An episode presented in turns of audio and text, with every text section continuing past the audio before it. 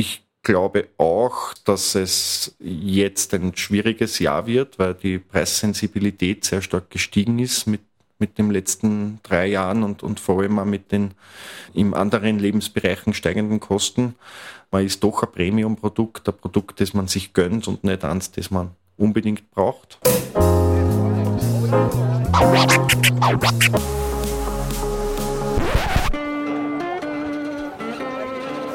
Liebe Hörerinnen und Hörer, herzlich willkommen im Zack Zack Nachtclub. Jeden Donnerstag ab 22 Uhr machen wir die Nacht zum Tag. Ungezwungen, persönlich und mit Open End. Schön, dass ihr heute dabei seid.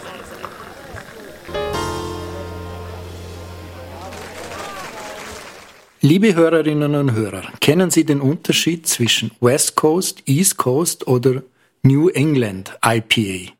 Nein? Haben Sie schon einmal ein Quittenbier, ein Marillenbier oder ein Dirndlbier verkostet? Auch nein? Dann haben Sie wahrscheinlich bisher einen Trend nicht wahrgenommen, der von den USA ausgehend seit den späten 1980er Jahren langsam aber sicher die Welt erobert. Craft Beer, die neue Welt des Biertrinkens. Das ist der Titel der 72. Ausgabe des Zack Zack Nachtclubs.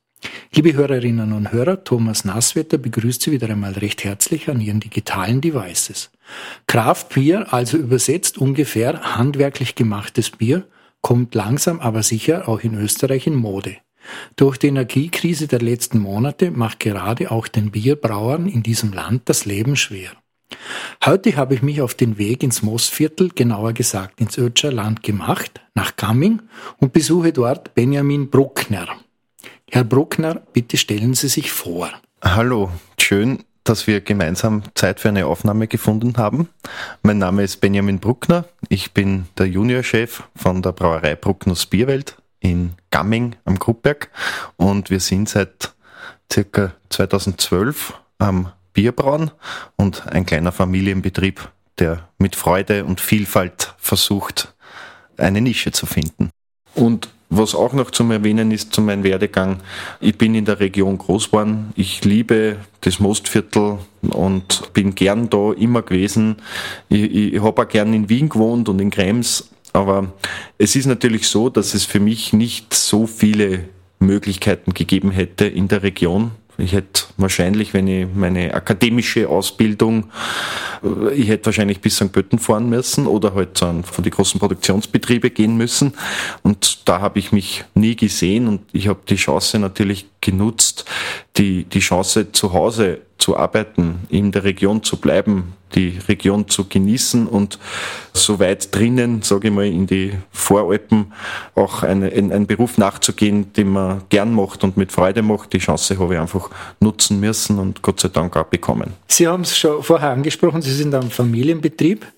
Sie sind die zweite Generation. Wie ist eigentlich die Idee zum Bierbrauen überhaupt gekommen in der Familie Bruckner? Also historisch gesehen ist es so, mein Vater ist ein Liebhaber von Lebensmitteln, er ist gelernter Koch, er ist aus der Region äh, Krems an der Donau, aus der Wachau. Er war als Kind schon immer an dem Produktionsprozess der Weinhauer beteiligt und hat das eigentlich mit ins Erwachsenenalter genommen und war immer schon interessiert an der Produktion verschiedener Lebensmittel. Und äh, es ist die Idee entstanden Mitte der 2000er Jahre, als er noch einen Input für sein Restaurant gesucht hat, dass er so das Restaurant viel interessanter machen kann. Und dann hat er begonnen, im kleinen Stile Bier zu brauen. Zuerst in der Kartause Gamming, das Kartausenbräu und seit 2012 am Gruppberg, wo meine Großeltern das Gasthaus geführt haben, das Erzbräu. Und wie sind Sie zum Bierbrauen gekommen? Ich war damals noch Student in Wien an der BOKO. Ich habe eine ganz eine tolle Arbeit gehabt als IT-Techniker, die hat mir auch viel Spaß gemacht. Und ich habe dann aber trotzdem begonnen, natürlich hilft man mit daheim und ich habe trotzdem begonnen, ein bisschen das Bier in Wien zu vertreiben. Und ich muss sagen, ich bin über die Wiener Märkte und über meine ersten Kunden und Kundinnen in Wien zum Biervertrieb gekommen und bin bis heute begeisterter Teil davon. Wie entsteht sowas? Das geht ja nicht von heute auf morgen. Was sind so die großen Meilensteine so ein Prozess der Professionalisierung? Nennen wir es einmal so. Also es war von Anfang an die Idee meines Vaters. Er ist auch bis heute für die meisten Rezepte verantwortlich und er ist zurückgekommen von einer Amerikareise und zwar äh, in dem Kloster, wo meine Eltern das Restaurant gepachtet haben, da ist der franziskanische Orden, ist dafür zuständig und die haben meine Eltern einmal eingeladen nach Steubenville, das ist nördlich von New York, das war Mitte der 90er, Ende der 90er Jahre und seit diesem Zeitpunkt hat er eigentlich die Idee geboren, Bier zu brauen. Er hat diese lebendige Kraftbierszene damals gesehen und er hat dann 2004 begonnen mit der Planung und der Umsetzung einer Kleinbrauerei in dem Restaurant und nach einigen Kursen und Erfahrungen und Besuchen von anderen Kleinbrauern hat das dann wirklich umgesetzt und das war ein durchschlagender Erfolg und hat auch die letzten Jahre vor seiner Geschäftstätigkeit als, als Koch und als, als Gasthausbesitzer sehr positiv noch geprägt. Und als dann die Entscheidung gefallen ist, dass die Franziskaner den Betrieb selbst führen wollen, hat er die Pacht aufgegeben und hat von Anfang an gesagt, er wird jetzt am Gruppberg neben dem großelterlichen Betrieb einfach Bier brauen. Und für ihn war das von Anfang an klar, dass das professionell sein wird. Ihr Vater ist sozusagen in diese IPA-Szene, also diese Indian Pale Ale, das werden wir jetzt dann noch besprechen, was das ist, eingestiegen, hat also diese amerikanischen Vorbilder, die so in den 80er Jahren entstanden sind, wobei da hat es auch am Anfang auch in Amerika ziemliche Durchstrecke gegeben, mit nach Europa gebracht. Hat es da sonst irgendwelche Vorbilder in Sachen Bierbrauen in der Familie gegeben? Meine Familie ist ja auf der einen Seite sehr bäuerlich geprägt und da ist natürlich das Selbstproduzieren und das Selbsterhalten immer schon ein wichtiger Teil gewesen. Und mein Vater als, als Selbstständiger hat sowieso versucht, unabhängig zu bleiben und nicht mit Mitte 50 nur mehr wo für den 40 Stunden Erwerbstätigkeit nach 30 Jahren Selbstständigkeit wollte er das nicht mehr. Und er ist, also er ist, äh, wie gesagt, gelernter Koch und er hat schon immer die Lebensmittel vom Grund auf äh, kennenlernen wollen und das Bierbrauen hat, das ist ihm einfach gelegen von Anfang an. Und er hat natürlich äh, im Laufe der Kurse, die man so macht oder in, wo er überall war, hat er auch die anderen Braumeister und Braumeisterinnen kennengelernt aus Österreich. Es hat ja damals noch gar nicht viel gegeben. Ich denke da an Mario von, von der Bierschmiede beim Attersee oder der Brauschneider in Langenlois, die waren alle mit ihm, äh, haben alle mit ihm die Bierbraukurse besucht und so ist natürlich auch ein Netzwerk entstanden, wo er bis heute auch davon zehrt und wo man auch zusammenarbeitet und sich gegenseitig hilft und äh, bei gewisse Fragen halt anrufen kann. Also das, die kommen viele bis heute auf Besuch. Also Ihr Vater, das kann man zusammenfassen, war wirklich ein Pionier in der österreichischen Kraftbierszene. Wie sieht jetzt Ihre Rolle im Familienbetrieb aus? Also ich bin na, als, als Student, ich sage einmal, reingerutscht. Ich, ich habe das auf der Boko auch gelernt und gesehen, wie wichtig und was das für einen Einfluss auf uns und unseren Körper hat, die Ernährung. Und da hat mir das natürlich gepasst wie die Faust aufs Auge, weil man, mein Vater hat von Anfang an sich gefreut, wenn ich mich eingebracht habe und mir immer das Gefühl gegeben, er unterstützt mich, egal was ich mache. Und ich habe dann 2000 13 gesagt, ich, ich macht mir Spaß, ich beginne da jetzt damit und zuerst geringfügig und dann bis 2015, glaube ich, ist sie dann sogar schon die Vollzeitanstellung ausgegangen und ich habe begonnen, das zu vertreiben und auch die Biozertifizierung umzusetzen und, und meine Eltern haben mich da von Anfang an unterstützt und wir haben uns halt dann auf die Nische gesetzt, die wir alle drei gut vertreten können und die wir alle eigentlich äh, von Anfang an verfolgt haben. Und das ist einerseits Bio, und nachhaltig. Und wir haben versucht, das von Anfang an so aufzubauen, dass man halt bei der, beim Ressourcenverbrauch, ähm, wir heizen mit Hackschnitzeln, äh, einfach versucht, das nachhaltig aufzubauen, so weit wie möglich. Wie sieht der Markt im Bereich von diesem handwerklich gemachten Bier, von diesen Kleinbrauereien aus? Ich persönlich bin der Meinung, dass, dass wir eigentlich ein anderes Produkt machen. Ja, weil die, die großen Brauereien, die sind natürlich im Handel, bei den großen Gastronomen, bei den großen Events. Die haben einen eigenen Vertrieb, die, die können in jeden Winkel liefern, die, die haben eine ganz andere Preismacht. Und ich sehe das oft so, dass wir gar nicht so richtig am selben Markt arbeiten, weil die meisten, die zu mir kommen, doch äh, bewusst kaufen. Also ich habe wirklich das Glück, in einer Nische zu sein. Wir haben viel in der Region, die dann äh, Tagesausflüge machen, Zweitwohnhausbesitzer, viele, viele Einheimische, die sich das dann auch leisten wollen, die sich einmal die Wochen ein Sechsertragal holen. Wenn bei mir wer ein Bier holt, weiß ich, wenn der eine große Feier hat, kauft er auch im Supermarkt wahrscheinlich mehrere Kisten Bier von einer Industriebrauerei, was aber nicht das Thema ist, weil es ist ja anderes Produkt die großen Brauereien leben genauso wie ich von, von den hellen Märzenbieren, vielleicht noch von einem Pilz oder von einem goldenen Märzenbier. Aber diese Spezialsorten sind meines Erachtens noch Großteil Sache der Kleinbrauereien. Natürlich die eine oder andere Marketingabteilung versucht, ein IPE oder sonst was zu produzieren, aber ich glaube, dass man da schon mit der Qualität sich als Kleinbrauerei noch abheben kann, gerade bei Bockbiere, bei Spezialbiersorten. Die sind auch für die großen Brauereien nicht so einfach zum Produzieren in deren industriellen Prozess. Also leben dann die sicher von den hellen Märzen, die dort verkauft werden, wo ich nicht reinkomme.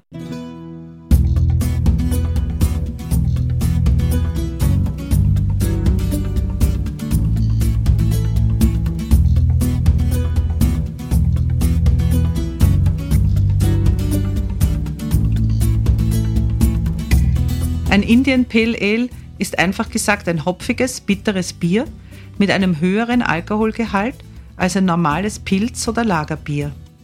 Ein IPA gehört zu einer großen Familie von hopfenbetonten Bieren wie American, Double, Triple, Session, New England, DDH, Red and Sour IPA. All diese Unterkategorien des IPAs liegen unterschiedliche Brauprozesse zugrunde.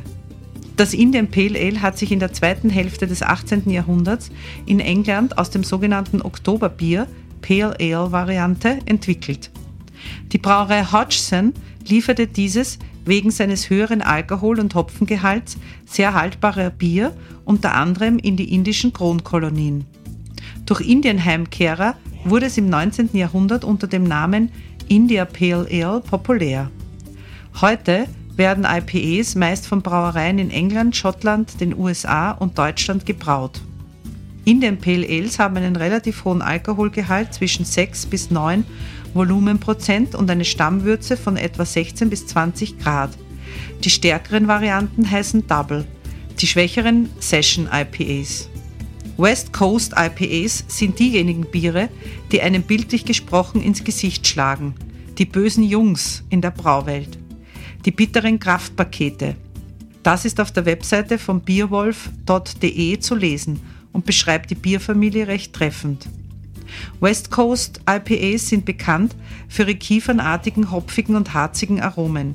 Diese Biere sind oft komplexer als ihre Ostküsten-Pendants. Bei den West Coast IPAs steht die Bitterkeit an vorderster Stelle und nimmt die Hauptrolle ein. Der malzig-süße Charakter ist zwar vorhanden, tritt aber in den Hintergrund. East Coast IPAs sind seit den letzten zehn Jahren auf dem Vormarsch. Diese Biere sind in der Regel saftiger, fruchtiger, weicher und manchmal mit einem zitrusartigen Kick. Sie schaffen ein harmonisches Gleichgewicht zwischen malziger Süße und hopfiger Bitterkeit. Sie hauen einem nicht um, sondern beginnen süß und hinterlassen einen kleinen hopfigen Abgang.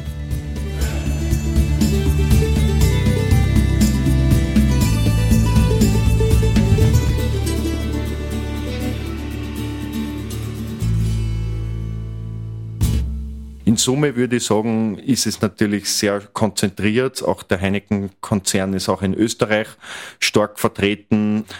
Aber wenn man das vergleicht mit Amerika, wo, wo die kleinen Kraftbierbrauereien unter Anführungszeichen eine Größe haben, wie bei uns zum Beispiel die Zwettler Brauerei, es sind in Amerika ein bis zwei Prozent der verkauften Biere Kraftbiere in Österreich sind wir da noch weit im Promillebereich unten. Also ich sehe das schon, dass es noch Potenziale gibt, dass es noch viele Leben, äh, äh, bewusste, also Menschen gibt, die sich bewusst ernähren, die vielleicht bei den Getränken noch nicht so äh, das allumfassend betreiben. Und ich, ich, ich sehe viele, viele Weinbauern, die sich auch einen Markt teilen, wo alle leben können. Und das sehe ich bei, der, bei den Kleinbrauereien noch nicht. Also ich sehe Potenzial in Kundenstamm und ich sehe aber auch noch Potenzial für Mitbewerber und Bewerberinnen. Man kann nicht alles abdecken. Ne? Ich fahre jetzt das im Mostviertel und in Wien, bin auf die Märkte, ich habe einen Abrufshop, äh, ich, ich fahre ein paar Wirten und ein paar Bioläden an und damit ist das Ende der Fahnenstange erreicht. Alles, was, was mehr geht, kann man nicht mehr selbst ausführen, sage ich mal. Da braucht man einen, einen Partner, einen großen Partner im Handel und, und meines Erachtens noch ist das nicht der Weg, den die Kleinbrauereien auf Sicht vielleicht als, als einzelne Standbein nicht, dass man sagt, man verkauft jetzt nur beim Spar. Das wird für die wenigsten funktionieren. Was bieten Sie eigentlich an Bieren genau an? Wir haben natürlich begonnen mit, mit normalen Märzen oder Lagerbiere, wie man sie in Ostösterreich trinkt, einmal ein Weißbier und ein dunkles Bier, aber über die Jahre, man versucht sich dann in den verschiedensten Bierstilen und die Bierstile, die angenommen werden und die verkauft werden, die behält man dann bei. Und es ist ja so, dass jeder Bierstil ist ja regional entstanden. Das heißt, Bier, wie wir es hier trinken in Ostösterreich, ein helles Märzen oder ein goldenes Märzen, das ist nicht überall so, dass dieses Bier so in der Menge getrunken wird wie bei uns in, in bayerischen Salzburger Raum. Da hat man schon zum Mittelalter mit einem teuren Korn wie Weizen Bier brauen können, und da hat, hat sich das auch so entwickelt, dass man Weißbier, Weizenbier gebraut hat mit obergäriger Hefe. In Belgien hat man viel mit Kräutern und Früchten gebraut. Das ist bis heute bekannt für starke Trappistenbiere oder für, für Fruchtbiere. In England hat man diese stark hopfenversetzten Bier gebraut, um sie transportfähig zu machen. Und das ist bis heute die Ales, also diese obergärigen, stark gehopften Biere, sind bis heute der prägende Bierstil für aus unseren Geschmackssicht her für die Insel. Und, oder ein Stout, ein ganz ein malziges, rauchiges Bier. Das sind, es sind alle Bierstile regional entstanden und wir haben so eine Produktpalette von 12 bis 15 verschiedene Biere aufs, aufs Jahr gesehen. Ja, und aus, aus jeder Bierrichtung und aus jedem Bierstil ist ein bisschen was dabei. Wir haben uns auch diversifiziert, wir dann auch brennen, also wir machen verschiedene Spirituosen und Liköre. Rum und Whisky sind unsere Hauptprodukte. Der Gin geht auch gut, alles in Bioqualität. Und wir machen auch ein bisschen so Kracherl, also von den Rohsaft, den wir von den Bauern, Bauern bekommen, den da wir dann auch als, als Kracherl, als al alkoholfreies Getränk abfüllen, einfach weil es die Vielfalt erhöht und weil wir einfach auch glauben, dass wir äh, mit diesen also mit diesen Produkten gut ankommen. Ja. Kommen wir mal vielleicht ein bisschen zum Anfang zurück. Dieses IPA Indian Pale Ale, da haben Sie selber welche im Angebot? Können Sie da unseren Hörerinnen und Hörern ein bisschen erklären, was sich hinter diesem Begriff IPA Indian Pale Ale verbirgt? Also es, es ist ja so, dass, dass während der Kolonialzeit ja auch die guten Produkte von England nach Indien verschifft werden mussten. Und äh, es ist die, die mehr, dass, dass das Bier immer sauer wurde am Weg. Und da Hopfen ein antioxidatives äh, Gewürz oder Gewürz, es ist ein Gewürz fürs Bier, weil es ist antioxidativ. Und da hat man einfach bei der Produktion des Bieres einfach große Mengen Hopfen beigesetzt, um das haltbarer zu machen. Und so ist dieser stark gehopfte, das heißt sehr, sehr bittere Bierstil entstanden, dass man die eigentlich nur lager- und transportfähig machen wollte.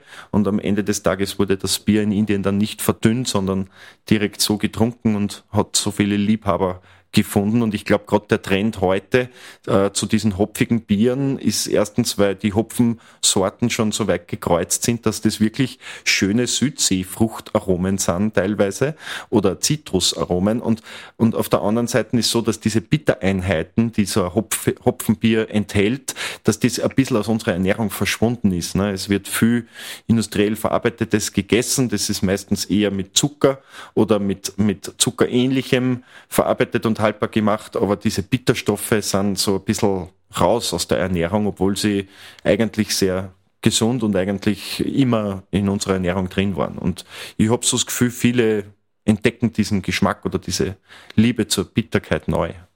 Wie groß ist da die Absatzmenge ungefähr? Können Sie uns da am, am Mengenanteil sagen? Also Prinzipiell ist es so, dass die Spezialbiere vom Mengenanteil viel geringer sind, als die meisten glauben. Wir verkaufen sicher zu 80 bis 90 Prozent die Märzenbiere und das Pilz. Und in diesen kleinen Teil diesen Spezialsegment, ne, wo, wo ich sage einmal die gemischten Sechsertrager, der eine oder andere Liebhaber, die nehmen alle India Pale Du hast da, wenn eine, eine Gruppe Wanderer kommt mittlerweile von fünf bis sechs Personen, da ist auch immer einer dabei, der nimmt ein gehopftes Bier. Aber in Summe ist die Menge nicht so hoch wie bei den Märzen und Lagerbiere und, und hellen Sorten, die dann auch natürlich von den Wirten, wenn mir ein Wirt am Fass hängen hat, ist das meistens so Zweit- oder Drittleitung, der schwarze Kaffee, ein goldenes Märzen als Alternative zum hellen Bier, was sie von, von ihren Anbietern halt haben. Und das, die Mengen gingen natürlich über Fassbier oder über die Kunden, die dann eher die Märzenbiere trinken. Dieser Trend ist noch nicht wirklich in Österreich angekommen. Auch die Gastronomie spielt noch nicht so eine große Rolle als Botschafter für diese Spezialbiere. Ich würde sagen, das kommt darauf an. Also ich habe viele Lokale, wo auch Spezialbiere getrunken werden, aber die, ich sage einmal, die Altgastro, ich glaube nicht, dass das so, so in, in der Masse schon drin ist. Die, da versucht man eher mal ein, Spezialbier, da hat man dann einmal ein Weißbier auf der Monatskarte oder auch ein India Pale Ale, aber ich, ich glaube, die, also es ist ganz unterschiedlich. Ich habe doch einige Lokale, wo viel Kraftbier getrunken wird und vor allem auch gehopfte Biere und so. Es sind auch dann Nachtlokale. Aber mir fällt auf, die Spezialbiere gehen natürlich bei uns direkt gut, weil die Leute ja wissen, dass es bei uns Spezialbier gibt und gezielt kommen oder halt eher in Wien, also am, am, in, im Mostviertel muss ich sagen, nur bei speziellen Veranstaltungen. Kraftbierfest in Schloss Weidhofen zum Beispiel. Aber also wenn man jetzt bei Ihnen auf einen Ihrer Stände kommt, da findet man da interessante Biere, wie zum Beispiel ein Quittenbier, ein Marillenbier oder auch ein Dirndlbier. Wie kommt man auf eine Idee, sowas zu machen und was verbirgt sie eigentlich dahinter? Also die Idee hatte mein Vater von Anfang an. Das war eines seiner ersten Anliegen, dass er ein Fruchtbier braut mit österreichischen Früchten. Und so hat er sich halt die Lieferanten zusammengesucht, also bei uns in der Region. Wir haben die Marillen von der Familie Dockner aus Höbenbach. Wir haben die Dirndeln zum Beispiel von der Familie Gatterer aus Obergrafendorf, die sehr bekannt sind auch für den Dirndl-Roshaft, den sie produzieren. Und wir haben halt jetzt kein Sauerhefe verwendet, wie es eigentlich historisch gesehen gemacht worden ist, sondern wir haben das mit obergäriger Hefe gemacht, aus Haltbarkeitsgründen und aus Gründen der, ich sage einmal, wir, wir achten schon drauf, dass unsere Biere meistens auch für die, für die Allgemeinheit passen, also nicht, nicht zu, zu speziell werden. Das war von Anfang an eine Idee und, und das hat er relativ schnell umgesetzt und auch die Familie Dockner zum Beispiel ist auf uns zugekommen und hat gesagt, jetzt probieren wir da noch ein Marillenbier, weil das Dirndlbier mal kostet, das schmeckt uns. Also es ist eigentlich nicht so abwegig, wenn man sich ein bisschen mit die Bierstile beschäftigt, weil jeder, der sich damit beschäftigt hat, hat sicher mal ein belgisches Fruchtbier getestet. Sie sind biozertifiziert. Wie passt das irgendwie zusammen, dieses deutsche Reinheitsgebot und das Thema dieses unterschiedlichen Geschmack, gerade Fruchtbier? Also das Reinheitsgebot gibt es ja in, in, Deutschland auch noch und der, im Lebensmittelkodex ist es ja auch verankert. Wenn ich jetzt zum Beispiel ein Fruchtbier produziere, dann, dann darf ich auf die Etikette, muss ich Kreativbier draufschreiben, damit das auch, auch sofort erkannt wird, dass das nicht nach dem Reinheitsgebot gebraut ist ich würde sagen, die, die Masse der Biere, nicht nur bei uns, sondern weltweit, werden noch immer nach dem Reinheitsgebot gebraut und werden auch weiterhin nach dem Reinheitsgebot gebraut. Die Ausnahme sind natürlich die Fruchtbiere oder Biere, wo man statt dann Hopfen Kräutern verwendet zum Beispiel. Ich würde sagen, die Ursprungsidee des Reinheitsgebots war Hygiene und eine Reglementierung dessen, dass man, dass man halt weiß, was für Inhaltsstoffe ein Bier hat aber jeder, der sich mit der Fermentation beschäftigt hat und mit Bier, der weiß, dass man eigentlich aus ziemlich viele Sachen Bier brauen kann. Es gibt jetzt auch, äh, ich sage einmal, viele Biere, die sich jetzt nicht hundertprozentig ans Reinheitsgebot halten. Ist Geschmackssache, hätte ich gesagt. Ob man, ob man Fruchtbiere mag oder nicht, äh, ist Geschmackssache.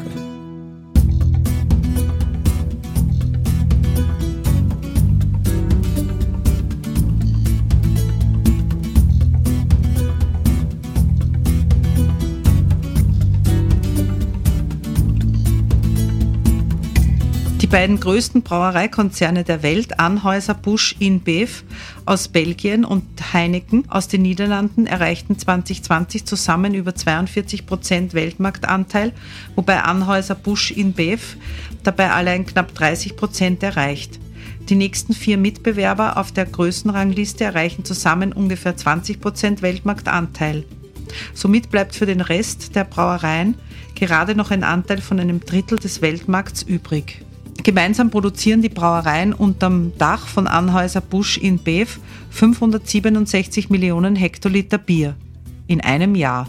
Zum Vergleich, auf dem Oktoberfest 2018 wurden rund 7,5 Millionen Liter Bier ausgeschenkt. Die größte deutsche Brauerei, die Radeberger Gruppe, landete weltweit mit 11 Millionen Hektoliter auf dem 21. Rang mit 0,6 Prozent Anteil an der Weltbierproduktion. Die Brauunion Österreich AG ist das größte Brauereiunternehmen in Österreich mit über 5 Millionen Hektoliter Bierumsatz in Österreich, mit 18 Biermarken und über 100 Biersorten. Die Brauunion gehört zum niederländischen Heineken-Konzern. Die Anzahl der Brauereiunternehmen stieg laut Brauereiverband von 51 im Jahr 1980 auf 312 im Jahr 2021. Der durchschnittliche Bierkonsum betrug 2021 in Österreich rund 97 Liter pro Kopf. Einen Höchststand erreichte der Bierkonsum mit 124 Liter 1990 und nimmt seitdem ab. Die beliebteste Biersorte in Österreich ist das Lager- oder Märzenbier. Es ist malzig mit einem verhältnismäßig geringen Hopfenanteil und hat eine goldgelbe Farbe. Der Alkoholgehalt des untergärigen Biers liegt zwischen 5 und 5,5 Prozent. Über 60 Prozent des in Österreich abgesetzten Bieres gehört zu dieser Biersorte. Anton Dreher, Senior, der Besitzer der Schwächerter Brauerei, gilt als Erfinder des heutigen Lagerbiers, das er ab 1840-41 herstellte. Er nannte es damals Märzenbier. In Eiskellern konnte er es bis zum Sommer lagern. Seine Brauerei nahe der Stadt Wien entwickelte sich unter seinen Erben um 1900 zur größten in Europa.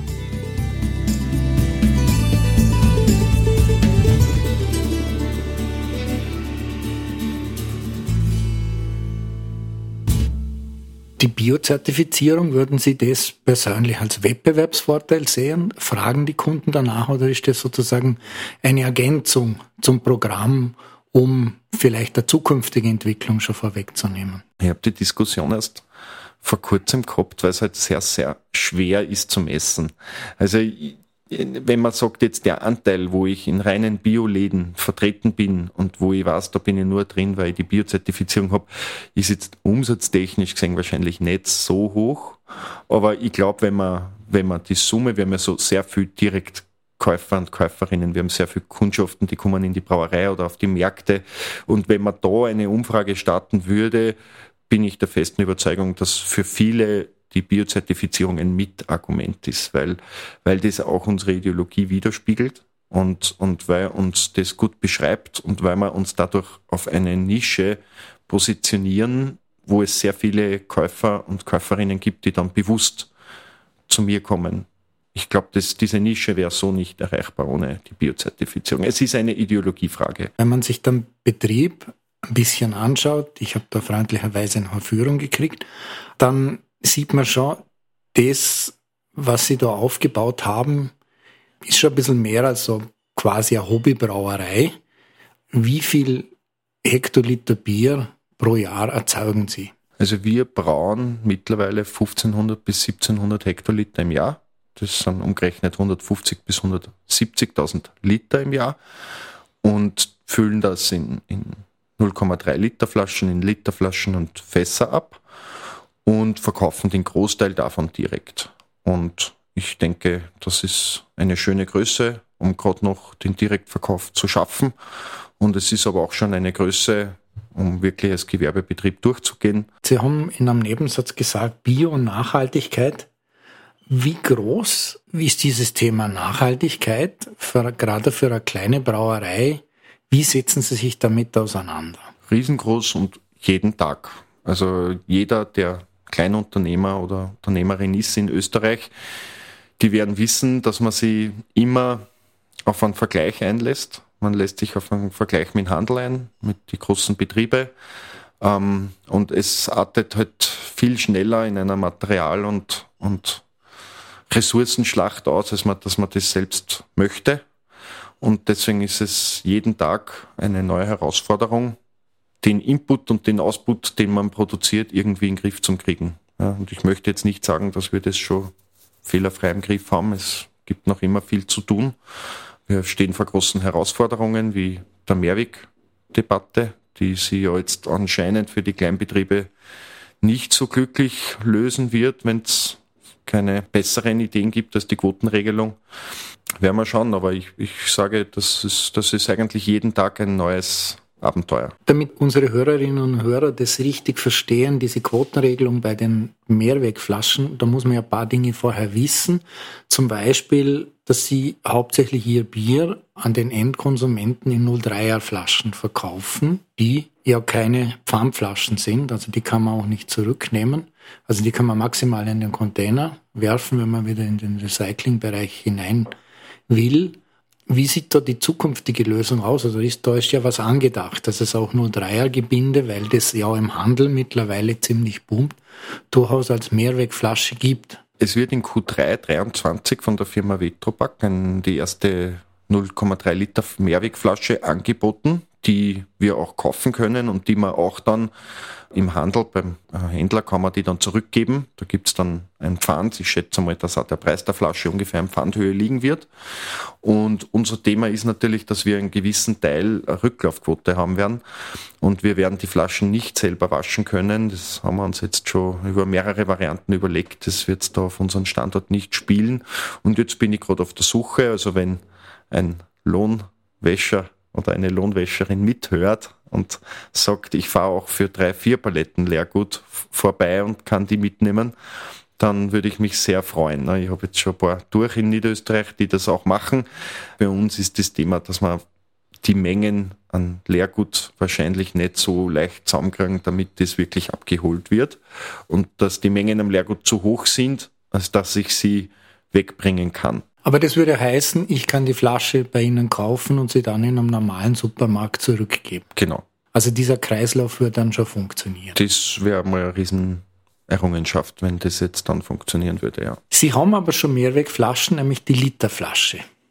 Was ja auch ein typisches Gebinde ist für Österreich. Erklären Sie, wie Sie auf das gekommen sind. Es war auch die Idee natürlich von meinen Eltern, die von Anfang an gesagt haben, es hat da diese diese Maurerflaschen gegeben in Wien früher, die sind so genannt worden. Da ist man in der Früh vor der Arbeit bei der Brauerei vorbeispaziert und hat sie die befüllen dürfen, selbstständig. Und diese Idee, also solche Maurerflaschen anzubieten, dass die Leute halt dann kommen und sie die volle wieder mitnehmen.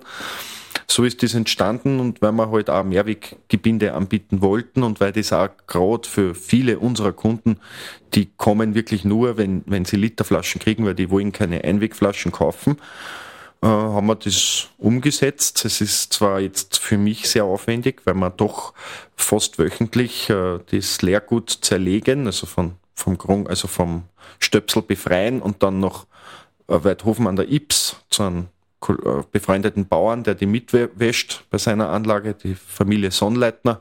Da führe ich, führe ich das hin jede Woche und nehme die gewaschenen Flaschen wieder mit. Und sobald sie wieder im Betrieb sind, dann wir es wieder zusammenbauen, noch einmal durchwaschen, das nennt sich dann vom Staub befreien und dann werden sie wieder gefüllt mit einem zweileitigen Füller, also zwei Flaschen pro Füllvorgang. Es ist durchaus aufwendig und die Herausforderung wird wahrscheinlich auch sein, sich sozusagen an einen Industriestandard anzugleichen, wenn diese kleineren Mehrwegflaschen kommen. Ja, die Herausforderungen wird die Sammlung sein, meiner Meinung nach. Und die Sammlung wird ja jetzt zum Beispiel von der Brau AG oder von den großen Handelsbetrieben, die machen das intern. Also da kann man sie, soweit ich jetzt das in Erfahrung bringen konnte, nirgendwo ranhängen, dass die abgeholt werden. Und das wird sicher eine Herausforderung werden in Deutschland, wo das voll, volle Pfandsystem umgesetzt worden ist, haben sie natürlich Strukturen gebildet, die auch bei Kleinbetrieben die Flaschen abholen, weil es also dann einfach notwendig ist und, und rechnet. Wie das jetzt in Österreich laufen wird, ist noch schwer zu sagen. Es gibt Anbieter, die das abholen, wie gesagt, aber das sind äh, meistens äh, in, muss man da Mengen zusammenkriegen, die wir jetzt so nicht haben. Genau genommen entsteht dadurch ein Wettbewerbsnachteil für Kleinbrauereien.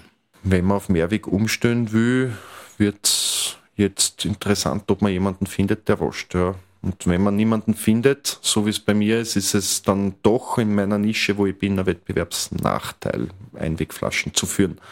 Wobei ich nicht weiß, wer alle umstehen wird. Das heißt, es ist dann ein Wettbewerbsnachteil, wenn man von allen anderen Kleinbrauereien Mehrwegflaschen kaufen kann, wahrscheinlich. Also das, das mag ich jetzt noch nicht prognostizieren. Das Thema Energiepreis, das spielt ja bei Ihnen eine große Rolle mittlerweile. Wie wirkt sich jetzt diese enorme Preissteigerung gerade beim Strom auf den Betrieb aus? Es ist der Strom das Thema bei uns. Wir haben das Glück, dass wir die, den Sudkessel mit Hackschnitzel heizen und dass wir auch äh, beim Strom eine unterstützende Photovoltaikanlage am Dach haben. Aber es ist natürlich schon ein Thema, wenn man von, sag einmal, ohne Netzgebühren 5 Cent auf über 50 Cent die Vorschreibung kriegt. Und wenn man sich dann vorstellt, das ist ein nicht näher äh, erwähnter fünfstelliger Betrag, ich würde es jetzt nicht so genau sagen, und der verzehnfacht sich. Wir haben 150, 120.000 bis 130.000 Kilowattstunden im Jahr. Das ist natürlich für einen Betrieb mit sieben Mitarbeitern die Frage, ob das wirklich finanzierbar ist. Ne? Also so ein Vertrag, wo ich über 50 Cent für die Kilowattstunden zahle, obwohl wir ja eigentlich gut aufgestellt sind, dem brauche ich nicht unterschreiben, weil das ist, äh, das macht keinen von beiden Parteien glücklich. Man kann natürlich auch umstellen auf, auf, auf, auf äh, einen Vertrag, wo die Preise äh, nicht fix sind, sondern sich anpassen und das werden wir auch machen müssen. Und dann werden wir diese 50 Cent sicher mal mindestens halbieren können. Aber es ist trotzdem der vier- bis fünffache Preis, den wir jetzt zahlen. Und also wir haben jetzt einmal so reagiert, dass wir gewisse Sachen abgedreht haben, die halt nicht so sich rechnen, sage ich mal, wie es in jedem Betrieb ist, wenn man überlegt, wo kann man Kosten sparen. Das ist, betrifft mich jetzt zum ersten Mal so richtig. Nach den ersten zehn Jahren ist ja meistens nur bergauf gegangen, umsatztechnisch. Und bis Covid halt. Und, und das ist natürlich schon jetzt eine Umstellung. Ich mache wieder mehr Sachen selber und habe einige Sachen aufgehört.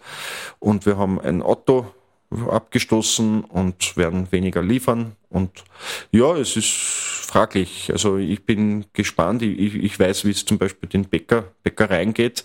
Da wäre das schon so, so eine, ein Thema, wäre wahrscheinlich schon existenzbedrohend. Und Gott sei Dank ist es das bei uns noch nicht. Und mal schauen, wie sich das entwickelt. Ich bin guter Dinge, dass wir das auch wieder in den Griff kriegen werden wir sind ja sehr positiv. Trotzdem zwingt es Sie dazu, Ihre Produktpalette umzustellen. Also es zwingt mich dazu, zu überlegen, wo, wo sind noch Potenziale vorhanden. Und also ich überlege schon jetzt, ob es nicht Produkte gibt in meiner Palette, die eine höhere Marge haben und ob ich nicht mit denen noch andere Vertriebswege erschließen kann. Aber ich denke, diese Gedanken hat immer ein, hat jeder.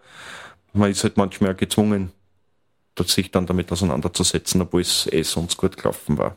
Jetzt kommen wir noch zu einem etwas heikleren Thema, das Thema Alkohol. Das ist ja in Österreich sowas wie ein Kulturgut. Es hat aber auch viele negative Seiten. Erstens das Suchtpotenzial, das kennen wir alle.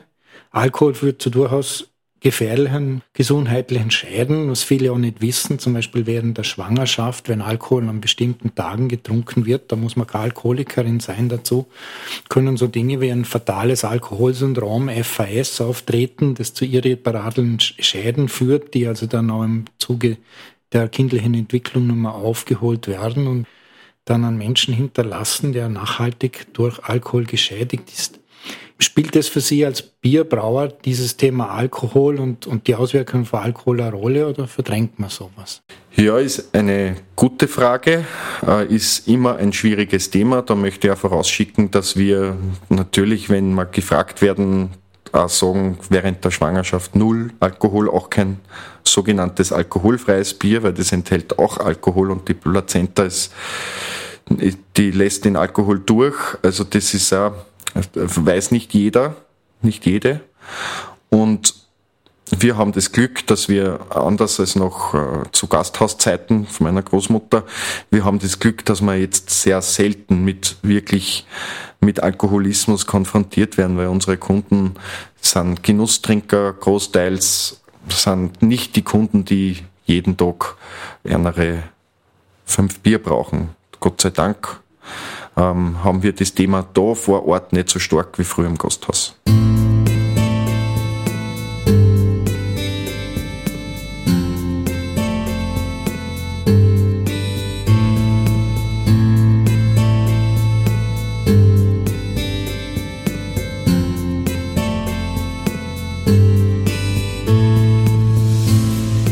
Lass die anderen mit Fichten und Tannensprossen würzen, der Hopfen ist das Beste, was die Natur uns bietet. Aus dem Buch Das Erbe des Bierzauberers von Günther Tömmes, erschienen im Gmeiner Verlag. Ich bin auch großer Hopfen-Fan. Ich kann dem nur zustimmen, aber wie vorher gesagt, es gibt, die Geschmäcker sind vielfältig und wer vom, ich glaube, das ist vom Trummer, dieses Bier, wo jetzt ja Waldbier rauskommt mit verschiedenen äh, Geschmacksrichtungen von Zirbe bis zu Fichte. Und das ist auch ein wahnsinnig gutes Bier. Also würde ich jetzt nicht unterschätzen, ein Zapfenbier.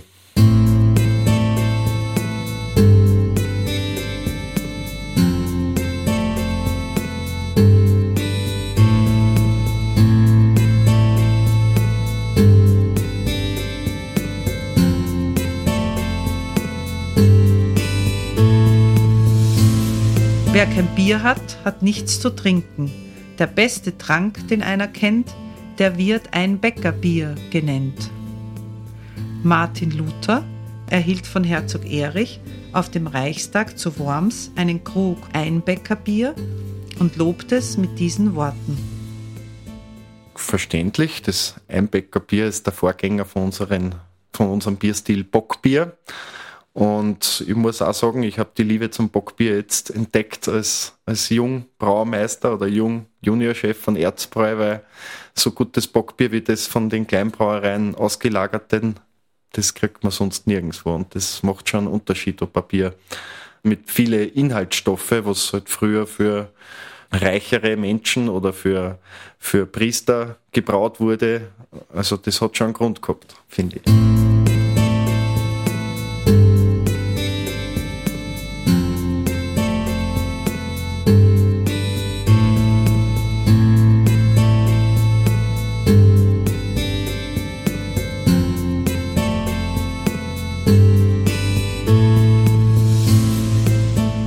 Gibt also nach über 20 Jahren deutschem Kraft viele Geschichten von Erfolg und Misserfolg, die vor allem zeigen, dass auch der Kraftbiermarkt an einer soliden wirtschaftlichen Fundierung nicht vorbeikommt. Aus Brauer werden Unternehmer, aus Freunden Konkurrenten und aus dem Missionsgedanken Businesspläne. Markus Raupach in einem Blogartikel vom April 2020 auf dem Portal nordbayern.de. Also dieser Aussage kann ich insofern nicht voll folgen, weil, weil der Markt der Kleinbrauereien doch noch so klein ist, dass man sie eigentlich nicht auf die, wie man so schön sagt, auf die Zehen steht. Also es ist, gibt nur immer, also zumindest in Ostösterreich gibt es nicht so viel Brauer, als dass ich die ständig wo sehen würde und mir uns ständig ein Geschäft streitig machen.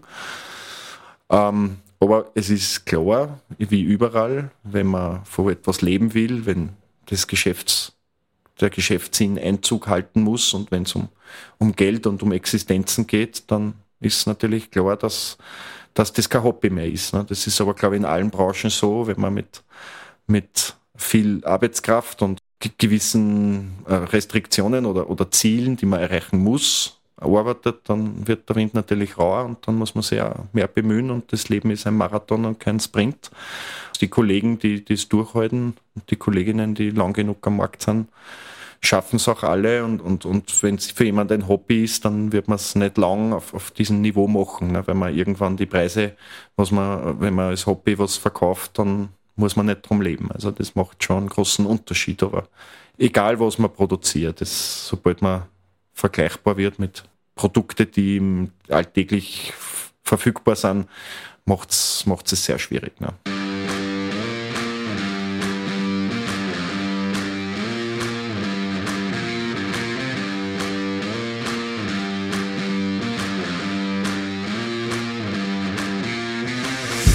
Fassen wir einmal zusammen. Bio-Nachhaltigkeit und ein möglichst geringer Ressourcenverbrauch haben von Anfang an beim Aufbau des Betriebes eine wichtige Rolle gespielt.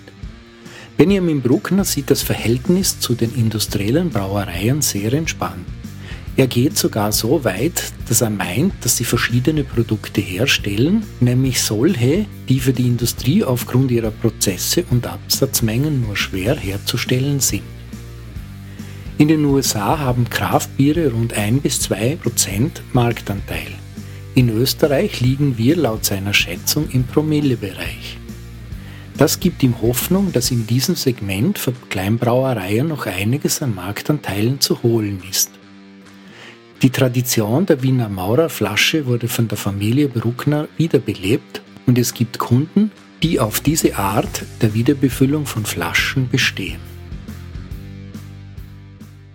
Wie würden Sie die Zukunft der Kraftbierszene in Österreich so ein bisschen einschätzen? Und welche Rolle wird Bruckners Bierwelt, also dem Erzbrau, in dieser Szene zukommen? Ich glaube weiterhin, dass viel über den Direktverkauf läuft, dass man die Biere direkt an den Mann und die Frau bringen muss. Ich glaube auch, dass es jetzt ein schwieriges Jahr wird, weil die Preissensibilität sehr stark gestiegen ist mit, mit den letzten drei Jahren und, und vor allem auch mit den im anderen Lebensbereichen steigenden Kosten. Ähm, man ist doch ein Premium-Produkt, ein Produkt, das man sich gönnt und nicht eins, das man unbedingt braucht ich sehe noch immer, dass, dass das Bewusstsein sich stärkt, dass immer wieder neue Kundschaft dazukommt, die, die halt irgendwo mal ein Bier getrunken hat, das geschmeckt hat und wo man dann sagt, ich hole mir öfters ein handwerklich gebrautes Bier, ich möchte öfters ein India Pale Ale oder ein dunkles Stout oder ein Starkbier trinken.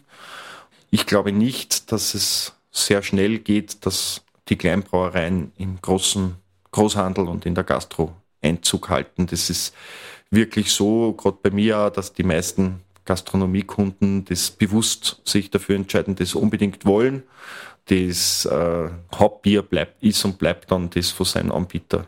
Also das, das ist eine, eine einerseits eine Preisfrage und andererseits auch eine, die Masse äh, legt noch nicht so einen großen Wert drauf. Welcher, Hauptsache das Bier ist vom Fass, aber welcher Bier das ist, das ist jetzt, glaube ich, nicht, noch nicht so die nächsten Jahre. Dass man bei jedem Gastronom zwei, drei Handwerksbiere kriegt, das, dem wird nicht so sein, meiner Meinung nach. Sie werden weiterhin, so wie Sie im Moment unterwegs sind, unterwegs sein oder ist da was anderes noch geplant? Na, wir werden versuchen, die Standbeine, die wir haben, den Direktverkauf weiterhin zu forcieren. Und ich habe jetzt schon Pläne und Gedanken, ob man vielleicht einmal mit, mit großen Handelspartnern mal was macht. Aber das wird ein zusätzliches Standbein. Und es wäre schön, so etwas zu erreichen, wo man nicht selber alles verkaufen muss, wäre eine Erleichterung, ja, wenn man jetzt bei einem großen Händler gelistet wird. Aber ich sehe da eher nicht die Biere, nicht meine Biere, weil die sind nicht haltbar genug für, für den Großhandel. Ich sehe uns persönlich da eher mit anderen Produkten aus der Getränkemanufaktur Bruckners Bierwelt. Ich denke dann an den Gin, an die Biokracherl oder an, an, an einen Tonic Water. So Sachen, wenn man die entwickelt und die gut schmecken, dann ist da genug Marsch drauf, dass man das auch einmal in einem Handel versuchen kann. Ja, das sind schon so Ziele und Pläne, die man trotzdem insgeheim weiter verfolgt. Vielen Dank für die spannenden Antworten, für den interessanten Einblick in dieses Thema Kraftbier. Ich hoffe, liebe Hörerinnen und Hörer, Sie haben auch so viel mitgenommen aus dieser Sendung wie ich und einiges dazugelernt. Ich möchte mich bedanken bei meinem Gast, beim Benjamin Bruckner. Ich sage danke, danke für den Besuch. Liebe Hörerinnen und Hörer, ich möchte mich bei Ihnen bedanken fürs Zuhören, dass Sie wieder einmal lange an Ihren Devices durchgehalten haben. Mein Name ist Thomas Nasswetter, gesprochen hat Ruth Meyer. Ich wünsche Ihnen einen schönen Abend, machen Sie es gut und bleiben Sie uns gewogen.